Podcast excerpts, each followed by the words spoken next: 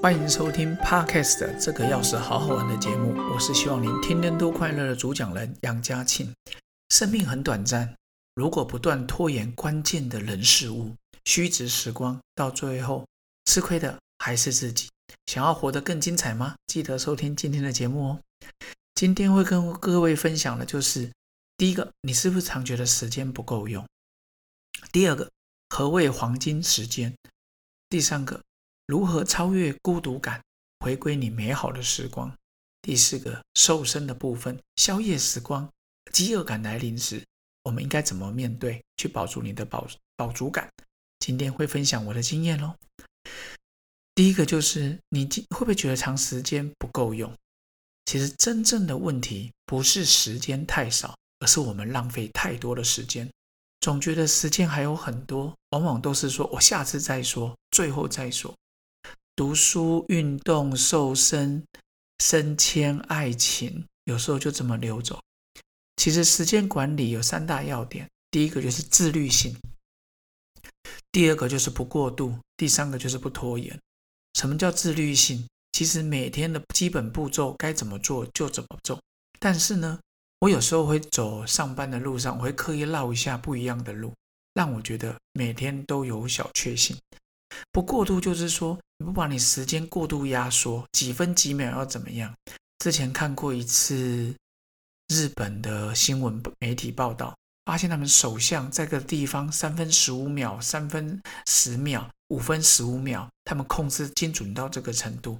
我是觉得我做不到啦，所以我觉得大家也不要过得这么紧绷。接下来就是不拖延，常常会知道说，把时间拖到最后，大家产能极高。但是呢，我以前大学的时候读书，就是明天考什么，今天晚上才看。我第一次熬夜也是在大学的时候，突然发现晚上十点多、十一点再来看书，等我看到外边窗户的时候，已经天亮了，早上六点多。所以我觉得，慢慢的大三、大四以后，我就开始改变我提早去读书的习惯，因为时间我们常就说就在指缝中溜走。我常常觉得爱情、读书。也是在指缝中就这么流走。接下来大家就说：“那我可不可以好好把握我的黄金时间？”当然可以啊！黄金时间对于积极的人来说，他就是可以创造、建造、成就他想要的事情，为他人的福利奉献自己的时间。其实我去演讲的时候，我常说有三种工作是我以前是讲两种，现在多了一种，有三种工作是我最喜欢的工作。第一个就是教育工作者。我从国小、国中、高中、大学，我常去国小跟国中演讲。我真的觉得十年树木，百年树人。热爱教育的人，其实他的热情藏不住。你看到他就是充满活力。当然，不能否认的是，我曾经有看过老师们没有热情，就是那个承办老师，我就觉得天哪，他可能快退休了。我就会觉得说，如果这样的话，你真的应该要早点退休，让你让想要有热情的人来。我也有看到今年七月份要退休的老师，他对于教育也是非常的努力哦，在龙潭，所以我非常喜欢教育工作者。第二个就是医疗工作者，很多医事人员很辛苦，每天都在第一线，看尽了人的生生死死。妇产科看到了小朋友新生，可是安宁的急诊室的，有时候我们看到是人生在衰弱的时候，所以我很佩服他们。所以有时候我去演讲，我常说，医师人员里面，我真的觉得我们药师的工作是最好、最轻松的。轻松是我说的啦，有些人也是很辛苦。我所谓的轻松，就是能来药局领药的人，基本上我们不用面对他太激烈的痛苦，或者是他可能是昏迷，他没办法来领药。所以来领药的都是相对健康的。那我都觉得药师真的是一个很好的工作。不过现在的考试分数越来越高，所以。我们同学常说，现在再让我们再考一次，也许我们还不一定考得上。当然，想见的是医科、牙科的工作，还有护理的工作，各式各样的医治人员，他们都真是相对来讲比我们更辛苦很多。当然，医学中心里面的药师，我觉得也是很辛苦了哈。但我是讲，我个人觉得，在我的想法里面，我的药师我工作的比较轻松一点。再来第三个就是志工伙伴，看看校园里面的一些志工，或者我去演讲的时候，医院的志工。我都觉得很感谢他们，他们来不为了什么，他们就是用自己的时间去帮助别人创造更多的开心。那我觉得这真的是非常的棒。所以呢，所谓的黄金时间，你就是把握你的时间。现在有四个象限嘛，第一个最重要，紧急而重要，赶快去做；第二个不紧急但是很重要的；第三个紧急但是不重要；第四个不紧急不重要。所以我们一定知道最紧急最重要的，马上去做。可是你不能你的备忘录里面每个都最紧急最重要，那就代表我们在排工作的 schedule 里面，你没有照顺序把它排得很好。所以呢，这个也是让大家来讲不用。瞎忙或急忙，而是按照步骤有条不紊。我非常喜欢 Apple 手机里面的行事历，这几年来完全按照它，所以我不会很紧张。我就是交给他。接下来就是，当你觉得孤独感的时候，你如何回归美好的时光？其实感到无聊的时候，你一定要能知道，宇宙的一切都是相互依存的。害怕孤单的人，其实你往往最孤独。能够。自在独处的人，你到哪都行。旁边一百个人你也开心，你一个人你也开心。所以，如何超越孤独感？那就是享受你孤独的时候，看看书，看 YouTube，听听 Podcast，很多很厉害的高手，大家都可以听。其实，我觉得超越孤独感就是你要不怕孤独。有一首诗。叫唐朝的郎世远，叫夜泊湘江，因为我找不到夜泊淡水河 哈，不过也都没关系。文学之美超越国度。他说：香山木破洞庭坡，湘水连云秋雁多。寂寞舟中谁借问？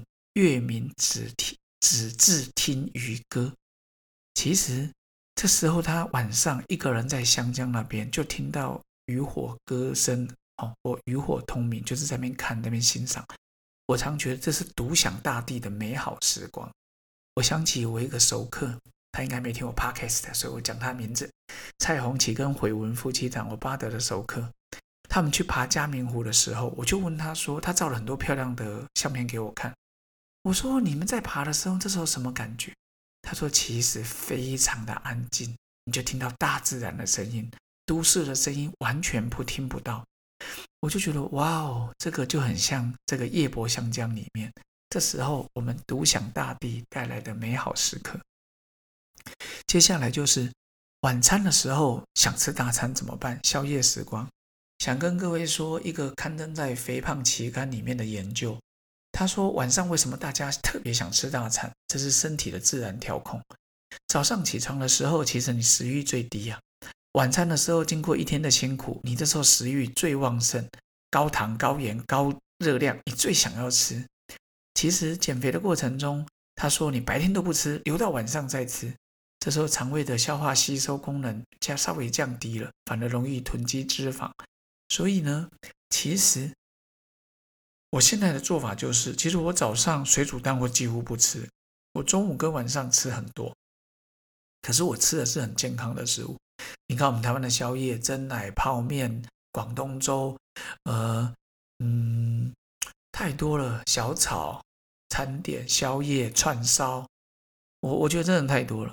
所以，我们台湾是个美食之都，尤其是台北。有时候去台北，我觉得哇塞，台北美食真的是太多了。